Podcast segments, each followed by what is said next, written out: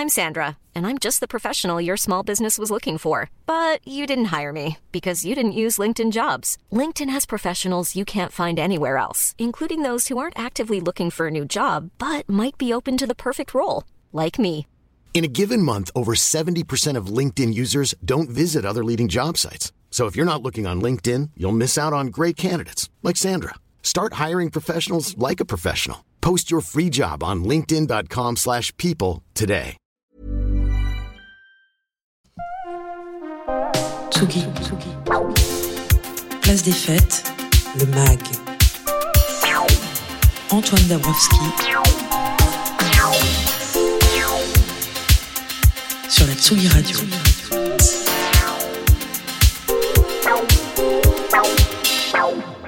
Vous écoutez Tsugi Radio, il est euh, 17h51, place des fêtes, deuxième partie avec en fin d'émission Lola Avril, notre docteur en sciences politiques. Alors que la Russie a attaqué l'Ukraine il y a un an, quelle implication de la scène musicale? Nous irons également à Marseille, on, était, on y était déjà un peu avec euh, Team Dup, euh, Marseille qui est la ville de France la plus connectée sur les cultures du Sud. On va parler euh, du retour en grand format de Babel Music XP du 23 au 25 mars entre la Friche Belle de Mai et le Doc des Suds, le meilleur endroit pour prendre le pouls des musiques actuelles du monde. Mais tout d'abord, si vous étiez devant votre télé vendredi soir, vous savez sans doute qu'il s'est passé quelque chose. Je voudrais finir avec une chose, ne mettez pas la musique maintenant. Ça fait 48 ans que les Césars du cinéma existent, depuis ces longues années.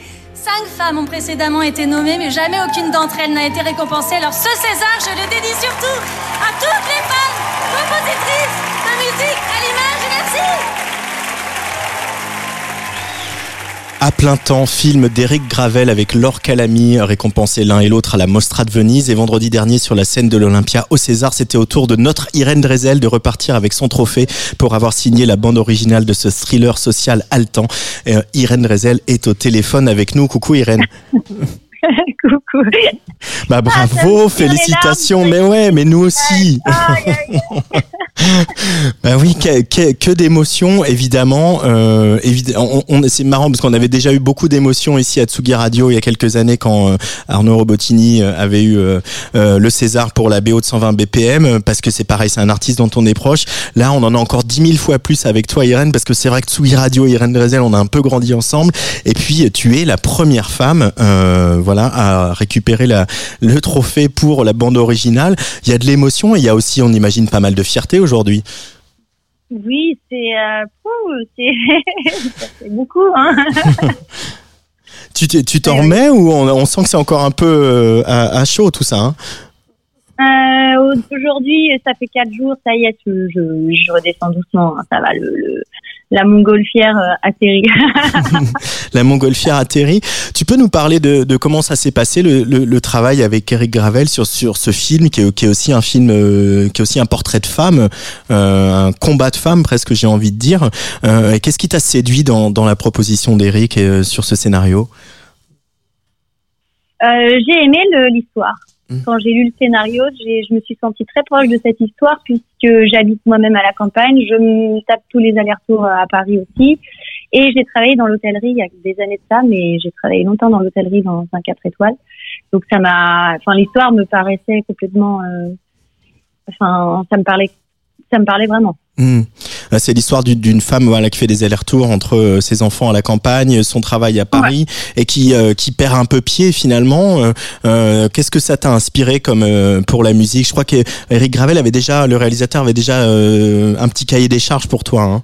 Oui, oui, oui, oui. Eric euh, savait déjà quelle musique et ce qu'il voulait. Enfin, il avait des intentions très, très précises là-dessus. Donc moi, mon rôle, ça a été de bien écouter Eric avec beaucoup d'attention pour essayer de retranscrire au maximum ce qu'il avait au fond de lui.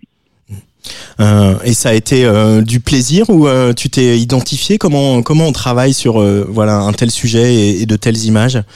Bah, au début, en fait, quand je suis arrivée dans le navire, on va dire, c'était, il y avait une certaine urgence puisque le film était à rendre fini, fini, fini deux mois plus tard. Mhm.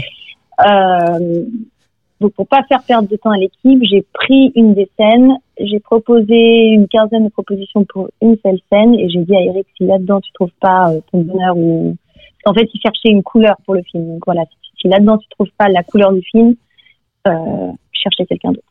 Euh, Qu'est-ce que ça t'a apporté le, le, travail sur le film? C'est pas la première fois que tu fais de la, de la musique à l'image, hein, mais euh, euh, par rapport à, à, ta carrière de, de, productrice et de musicienne et au live que tu fais, qu'est-ce que qu'est-ce que ça t'a apporté cette expérience?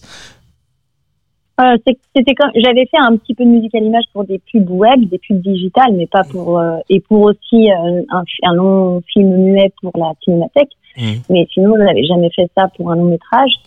Euh, c'est complètement différent du live, c'est complètement différent de la production. Donc ça m'a juste euh, apporté euh, quelque chose de nouveau en fait. J'ai juste appris des choses complètement nouvelles. Je suis arrivée complètement vierge du vocabulaire cinématographique. Tout, tout, tout, je connaissais rien. Même le terme à la coupe, je le connaissais pas. Le terme time code, je le connaissais pas. Euh, j'ai tout appris sur le vif, quoi. Ah, ah, ah, ah oui, tu as tout découvert, tu as jeté, jeté dans le bain et il fallait rendre le truc en deux mois, quoi. Mmh, mmh, exactement. Mais en même temps, on te connaît, tu aimes bien les petits challenges aussi, Irène. Mais je venais de terminer mon deuxième album, Kinky Dogma. Il était il partait, il venait de partir en master euh, euh, voilà, donc euh, je comptais prendre, partir peut-être un peu en vacances ou je sais pas, jardiner et bah non.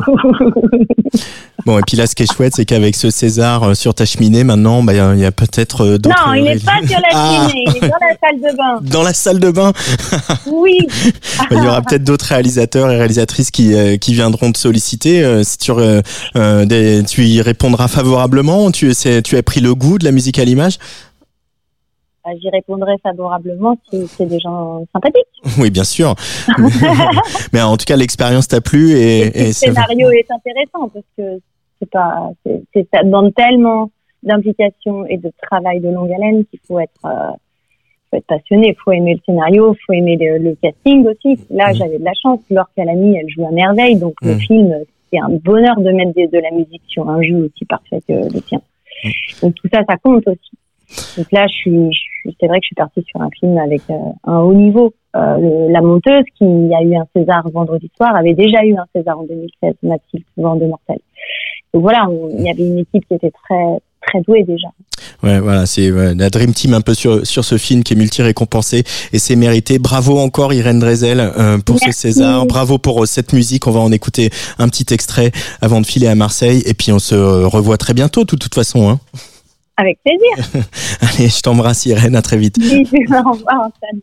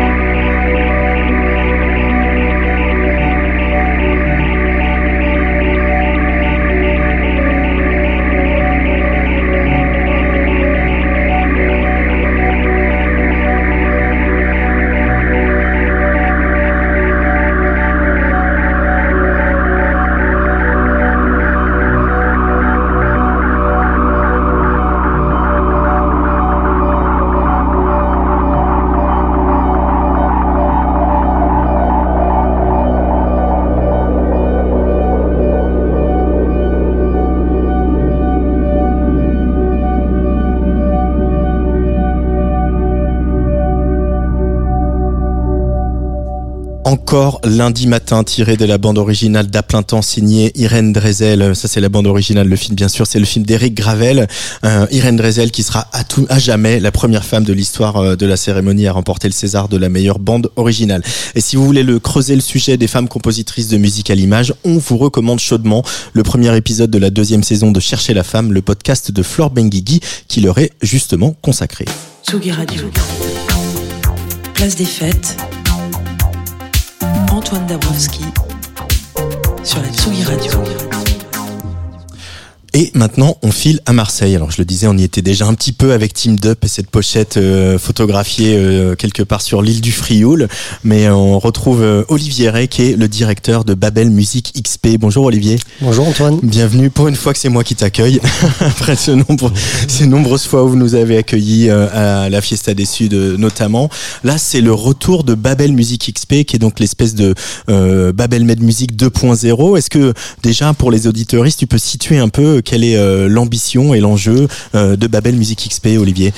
Alors c'est un événement, on va considérer ça comme un événement d'intérêt général, au service de la filière. C'est-à-dire que on fait à la fois un salon professionnel euh, qui va rassembler euh, des professionnels internationaux qui viennent de 4 à 5 continents et euh, avec des stands, avec des ombrelles, mais également des rencontres professionnelles avec un large volet de rencontres professionnelles de 39 tables rondes, conférences, etc. qui traitent des préoccupations qui traversent l'ensemble du secteur musical et qui, euh, ça c'est pour la partie diurne, et évidemment, euh, on ne sait pas faire autrement, il faut qu'on ait une partie nocturne à Marseille, donc euh, on se transforme en festival global, en soirée, en proposant quelque chose comme 32 concerts en trois soirs. Alors voilà, ça c'est donc à Marseille du 23 au 25 mai entre la friche de la Belle de Mai pour la partie 23 mars pardon entre la friche de la Belle de Mai pour la partie diurne et la partie nocturne à, notre cher dans notre cher Doc des Suds. on va parler évidemment un peu un peu de musique parce que c'est aussi un, un, festival, euh, voilà, un marché. Il y aura beaucoup de professionnels d'un peu tous les continents, comme tu viens de le dire, euh, où on candidate, où euh, vous avez reçu, je crois, près de 1500 candidatures, et vous avez composé un comité de sélection pour arriver à la trentaine de groupes choisis. Quelles sont euh, les ambitions? On sent, je parlais de, musique actuelle du monde. C'est ça, c'est de montrer la diversité de la musique et la modernité de la musique un peu partout euh, sur la planète, euh, Olivier?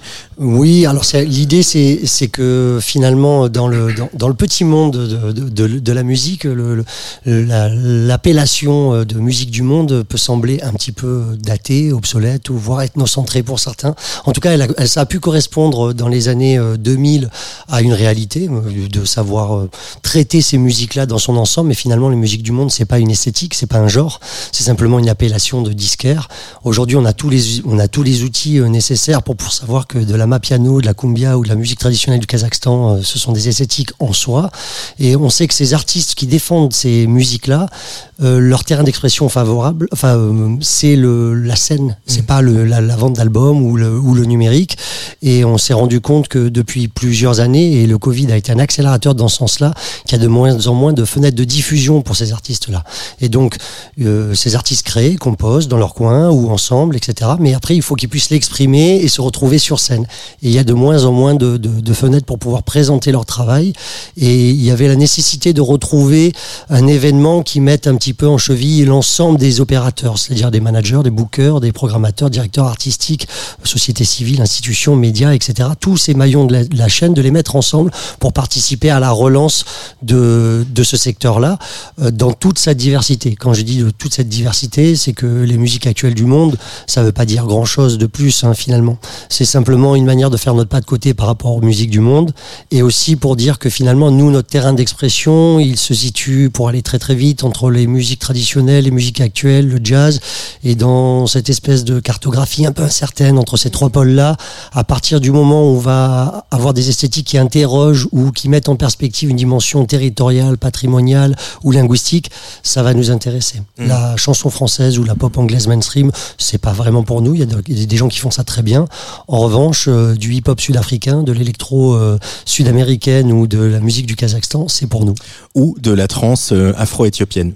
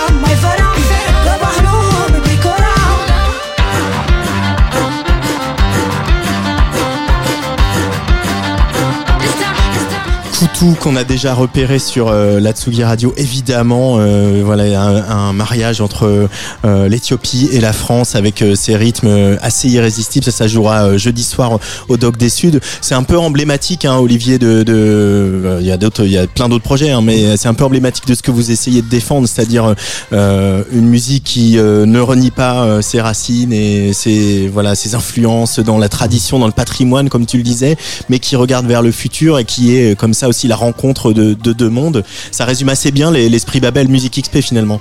Complètement, ça fait partie en tout cas des, des, hybridations qui nous nous intéressent, à la fois en termes d'esthétique et aussi euh, sur le sens de ce que ça peut révéler. C'est-à-dire que on sait que notamment en Éthiopie, les chanteuses n'ont pas le droit de d'interpréter des, des, chants de leur propre composition. Généralement, elles interprètent des chants qui sont écrits par des hommes. Mmh. Et là, sur ce projet-là, Théo Sekaldi est parti euh, en Éthiopie et il a proposé à, à des chanteuses euh, de chanter leur propre composition. Et ça, c'est d'une certaine manière, c'est aussi une forme de révolution un peu sociétale qui est invisible hein, pour le grand public, qui n'a pas besoin d'avoir le sous-texte systématiquement. Mais nous, ça va nous intéresser parce que ça charrie des choses euh, mmh. un peu différentes et qui mettent du sens et de l'épaisseur dans le projet. Euh, il y aura aussi euh, Lucas Santana, le Brésilien, qui euh, sort euh, un nouvel album, euh, Taxi Kebab, qu'on connaît bien sur la Tsugi Radio, Ariel Tintar, qui était au Transmusical juste cette année, là, au mois de, au mois de décembre, aussi Alcassar, qu'on a beaucoup écouté, pas, pas, pas mal de projets et qui sont effectivement dans, cette forme d'hybridation. Marseille, c'est évidemment l'endroit idéal pour euh, organiser Babel Music XP Olivier parce que c'est ce port, euh, ce plus vieux port de France, euh, cette ville cosmopolite, cette ville qui aussi garde une vraie identité populaire. c'est une évidence d'organiser ça à Marseille. C'est dans l'ADN de la ville hein, qui a été façonné de toute manière par les migrations, par les communautés, par aussi les diasporas qui se sont installés, ont posé leurs valises, on appelle ça chez nous les voyageurs immobiles. C'est les gens qui sont partis en exil et qui après sont arrivés à Marseille, ont posé leurs valises, ont dit c'est ici mon nouveau chez moi. Et donc ça, ça, ça c'était tout à fait signifiant pour nous de, de proposer ça, euh, cet événement-là. Alors on a un autre événement qui est euh, concurrent euh, fraternel qui s'appelle le WUMEX, mais qui est itinérant partout en Europe. Mmh. Et nous, on, on a choisi cet ancrage-là marseillais et méditerranéen pour plusieurs raisons. D'une part, par, par, par, rapport à l'histoire de la ville, par rapport à notre propre ancrage, mais aussi pour le sens que ça fait, notamment pour les internationaux. Et ça, on, a, on, a, on s'est rendu compte que euh, y avait un imaginaire extrêmement puissant de la part de, des, des professionnels étrangers. Les, euh, les Canadiens, les Américains, ou les Scandinaves, ou les Anglo-Saxons européens euh, savent qu'ils viennent à Marseille pour prendre le pouls de ce qui se passe en Méditerranée, au Maghreb, en Afrique subsaharienne ou en, à l'océan Indien. Et de manière assez évidente et naturelle, voire historique, tous les pays du Sud savent que c'est par Marseille qu'on peut investir le marché européen ou nord-atlantique. Et donc on est vraiment à cette, cette interface-là et c'est évidemment la dimension portuaire de Marseille n'est pas, mmh, mmh. n'est pas neutre dans cette histoire. Euh, et Marseille, pour autant, malgré son effervescence et son, son voilà le fait qu'elle soit bien installée dans l'imaginaire euh, collectif, euh, pas que hexagonal, euh, Marseille c'est une ville où la culture est aussi un, un, un combat. tu le sais aussi bien que moi, voire même mieux. c'est vrai que cet événement Babel Med Music, bah, il s'était arrêté. vous avez voulu le relancer en 2020. on avait d'ailleurs participé, voilà, à une édition un peu un peu virtuelle sur Tsugi Radio, et, et, le relancer là remettre le charbon dans le four, etc. Euh, il faut se battre en permanence à, à, à, Marseille, mais la foi, elle est toujours euh, intacte euh, chez toi, Olivier? Ouais, Complètement. De toute façon, on serait pas là. Après cinq, cinq années, beaucoup de personnes n'y croyaient plus, ouais. puisqu'en fait, on sait bien le, la puissance de l'inertie. En fait, hein. Euh, une fois que les choses se sont arrêtées, avant de les réactiver, c'est assez compliqué. Ça tient un peu à notre conviction euh, sur la légitimité du projet. Euh, on sait que les musiques qu'on défend, elles sont porteuses de valeurs euh, bien plus que simplement d'esthétique. On n'est pas tout le temps dans l'entertainment ou le divertissement. Des fois, on travaille des dimensions patrimoniales, spirituelles. Des fois, on est sur des choses de, autour de la transmission ou des préoccupations sociétales. Et pour nous, euh, c'était absolument nécessaire de relancer un projet de ce type. Alors évidemment, on ne fait pas ça tout seul. Hein. On a bon nombre d'opérateurs du secteur, donc déjà toutes les têtes de réseau, hein, de Zone Franche, la FMDT, euh, euh, le COFIS, le PAM, le Forum, uh, Worldwide Music Festival, enfin différents réseaux nationaux, internationaux et régionaux se sont mobilisés à nos côtés parce qu'il y a cette nécessité-là déjà de retrouver euh, le chemin des concerts et donc de, réactiver cette économie-là. On sait très bien que le CNM a fourni un certain nombre d'aides aux opérateurs français qui se sont cette aide est arrivée à son terme à la fin de 2022 et tous les opérateurs là aujourd'hui sont un peu en stress en se disant bon euh, les fenêtres pour jouer sur les festivals et les salles sont de plus en plus réduites puisqu'il y a une course à la Tsugi a fait un très bon un très beau dossier sur non mais sur le sur la Le course coût du live. le coût du live l'inflation des têtes d'affiche la recherche de la billetterie systématique etc donc tout ça ça signifie en corollaire qu'il y a de moins en moins de prise de risque. Et donc sur les artistes émergents et sur ces découvertes ces gens qui font carrière sur la scène c'est de plus le chemin est de plus en plus compliqué. Et donc il faut créer des points de fixation des points de rencontre entre les différents opérateurs pour imaginer de nouvelles formes.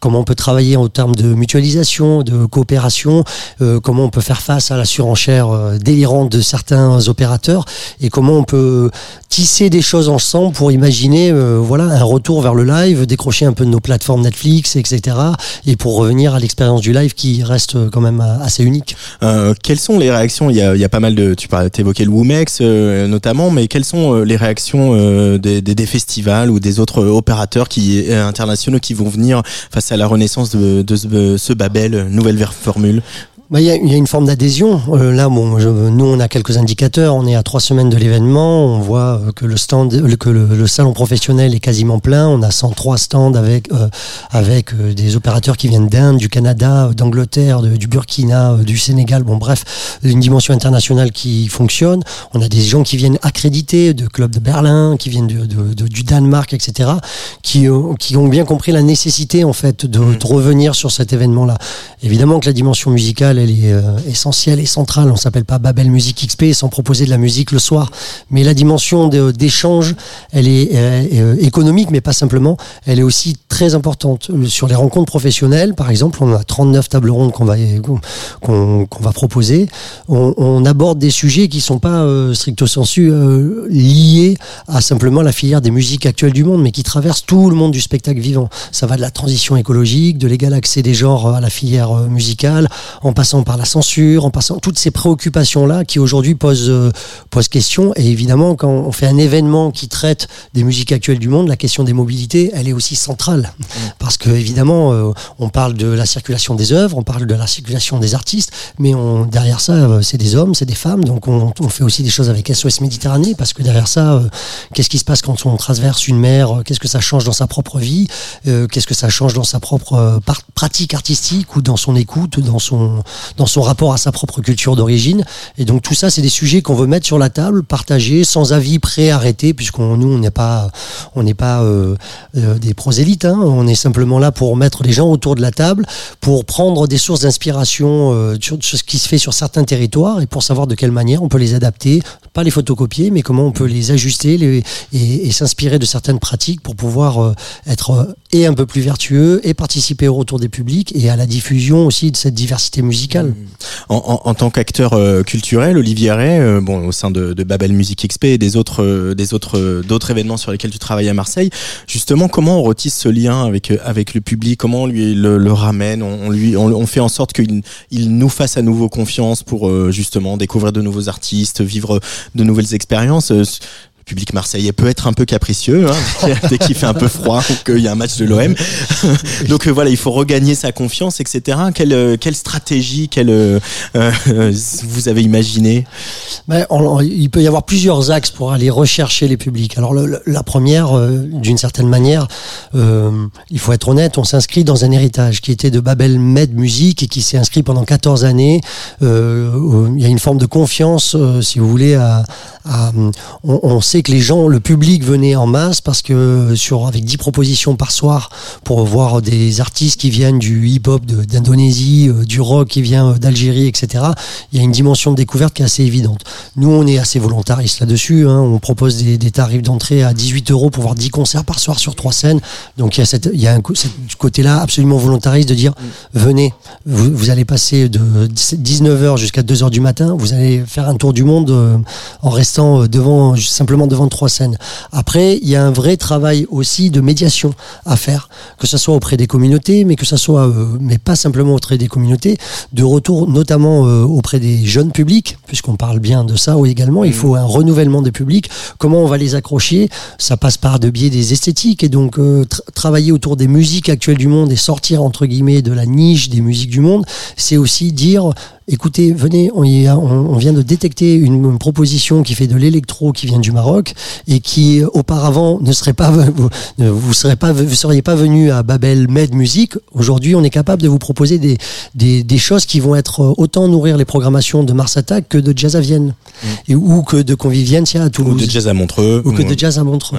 Et donc euh, voilà, en, en essayant d'ouvrir le spectre euh, en termes d'esthétique, c'est aussi de dire, mm. regardez cette diversité là, elle est, elle est sur le plateau et vous allez faire des découvertes qui, euh, de fait, vont irriguer toutes les programmations d'été euh, sur les festivals que vous allez fréquenter. Alors, tu as parlé de, de trans marocaine, on va se quitter avec ça, Olivier Ray. Euh, évidemment, c'est le duo Taxi Kebab qui fait partie un peu de la galaxie Nowadays Records, du projet musique de fête imaginé par l'ami Casbah. Voilà, toute, toute cette bonne bande avec plein de bonnes énergies. On va se quitter avec un, un extrait de leur EP, ça s'appelle Leila, et on se revoit à Marseille dans un petit mois, c'est ça, Olivier? Tout à fait on vous donne rendez-vous, on vous accueille à bras ouverts. Merci. Merci Olivier.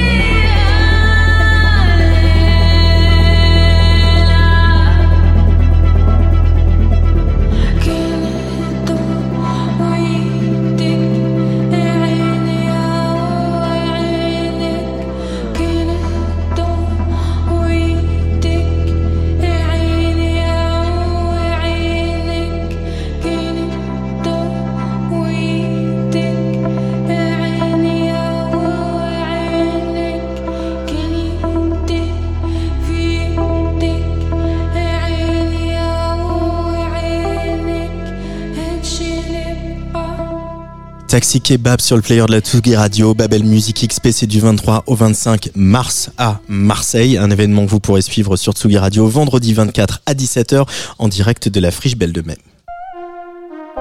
Tsugi. Place des Fêtes, le MAG. Antoine Dabrowski. Sur la Tsugi Radio. down. Bonjour Lola Avril. Bonjour. Tu es notre docteur en sciences politiques. Il y a quelques jours, on commémorait le début de l'invasion de l'Ukraine par la Russie. C'était le 24 février 2022. Et pour ta chronique aujourd'hui, tu as décidé de revenir sur le rôle de la musique dans cette guerre. Oui, Antoine, un bien sombre anniversaire que celui du 24 février. Alors que l'année dernière, la Russie prévoyait la chute de Kiev en quelques jours, les troupes russes se sont désormais enlisées et les Ukrainiens ont vécu au rythme des prises de leur ville par l'armée russe, de leur libération, des bombardements et des découvertes macabres à la suite du retrait des troupes qui ont débouché sur des enquêtes pour crimes de guerre. Et la musique et les acteurs de l'industrie musicale n'échappent pas à la guerre, évidemment. Non, et d'ailleurs, un article de Laurent Bigarella paru dans le magazine Tsugi de décembre dernier détaillait les multiples formes d'engagement et de résistance de la scène électronique en Ukraine. Les clubs participent à l'effort de guerre et des raves de nettoyage sont organisés par l'initiative Repair Together, au cours desquels les jeunes et la population locale travaillent à restaurer les zones libérées des troupes russes, le tout en écoutant de la techno. Et puis l'affrontement passe aussi par les acteurs culturels. Dès juin 2022, le Parlement ukrainien interdisait la musique russe dans les médias et les espaces publics. Une exemption est cependant possible, sur demande, pour tout musicien russe qui aurait condamné la guerre. Les musiciens russes sont donc sommés de prendre position. Oui, et pas uniquement en Ukraine, mais plus globalement sur la scène internationale. C'est l'ambivalence de la position de la DJ russe Nina Kravitz qui lui a valu l'annulation de certains de ses sets et d'être renvoyé ainsi que son label par son distributeur. Quant au chef d'orchestre Valéry Gergiev, proche de Poutine, il a été exclu de l'Académie royale de musique suédoise et démis de ses fonctions à l'orchestre philharmonique de Munich. À l'opposé, des groupes russes se sont activement mobilisés contre la guerre. Il y aurait eu environ 200 concerts de groupes protestataires russes l'année dernière, à l'extérieur de la Russie bien sûr, et certains ont permis de réunir des sommes considérables pour soutenir des associations et dans l'Ukraine, comme la tournée des concerts Stands with Ukraine, qui a pu réunir sur une même date à Tbilissi en Georgie le rappeur russe Face, le groupe punk russe Pornofilmi et le groupe rock ukrainien, ukrainien Nervi.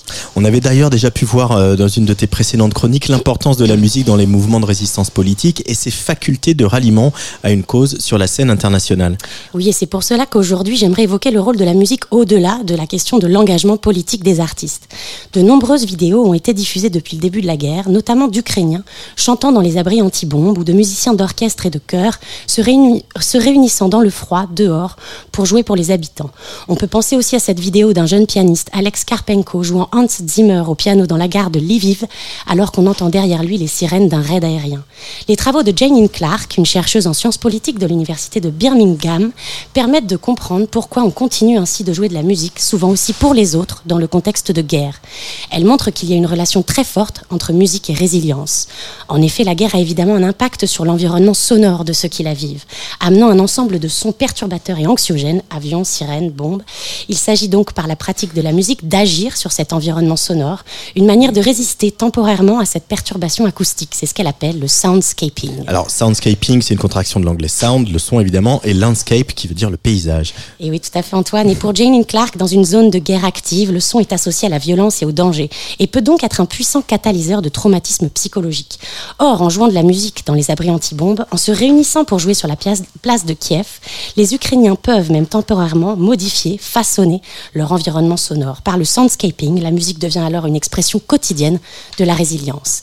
Et puis la musique agit en message d'espoir. En publiant la vidéo de sa performance dans la gare de Lviv, le jeune pianiste Alex Karpenko avait expliqué que son choix de jouer pour les autres dans les lieux publics était guidé par le fait que selon lui, la musique sauve du stress, donne la foi et l'espoir d'un avenir meilleur. On peut ici penser aux travaux du chercheur Barry Schenk, auteur d'un ouvrage sur la force politique de la beauté musicale et qui écrit que la capacité à produire de la beauté est un indicateur de la capacité à envisager un avenir meilleur. On est ici au cœur de l'articulation entre musique, résilience et espoir. Merci Lola. L'abri anti-bombe comme lieu de production musicale, c'est dans une station de métro de Kiev. Hein, c'est aujourd'hui d'abri et qui avait été transformé en studio de télévision pour l'occasion. Hein. Oui, tout à fait. Oui, c'est pardon. je sais plus. Alors, je sais plus qui doit lire ça. C'est pour ça qu'on est un peu perturbé. Et euh, c'est celle-là que cette chanson ukrainienne pour l'Eurovision 2023 euh, a été euh, sélectionnée il y a quelques jours. Mais on va écouter celle de l'année dernière, hein, parce qu'on se souvient que l'Ukraine a remporté l'Eurovision. Euh, évidemment, le vote à l'Eurovision pour les gens qui suivent l'Eurovision comme nous, on sait tous que c'est très géopolitique et que la géopolitique intervient évidemment sur ce vote. Et, et l'Ukraine avait fait une spectaculaire remontée pendant le décompte des votes pour l'emporter euh, L'Eurovision ne se tiendra pas euh, pour des raisons évidentes euh, en Ukraine cette année, mais c'est au, Royaume-Uni. Ce sera évidemment au mois de mai. On en reparlera sur Tsugi Radio. On va écouter donc Kalouche Orchestra avec cette morceau, ce morceau qui s'appelle Stéphania, qui était le prénom de ma grand-mère, dis donc.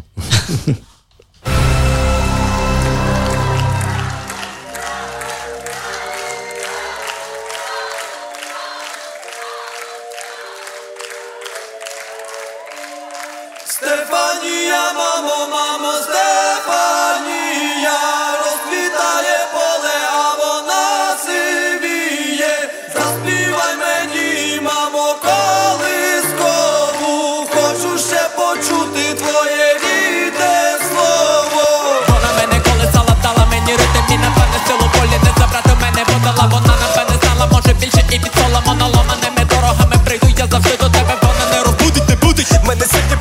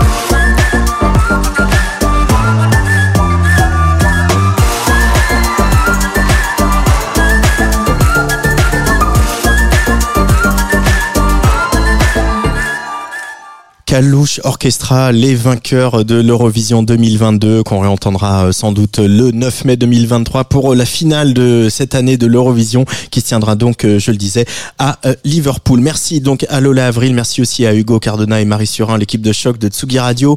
Vendredi matin à 10h, Club Croissant, mais Club Croissant en direct et en public de l'hôtel Dame des Arts, comme tous les premiers vendredis du mois à partir de maintenant.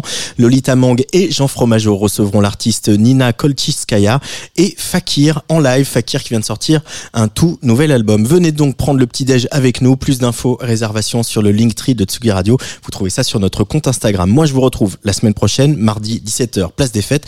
On parlera livre avec Nicolas Jalaja, jeux vidéo avec Antoine Gaillanou et je recevrai une des nouvelles recrues du label parisien Infine, Sabrina Bellawell, qui viendra elle nous présenter son réjouissant premier album. Allez, bisous.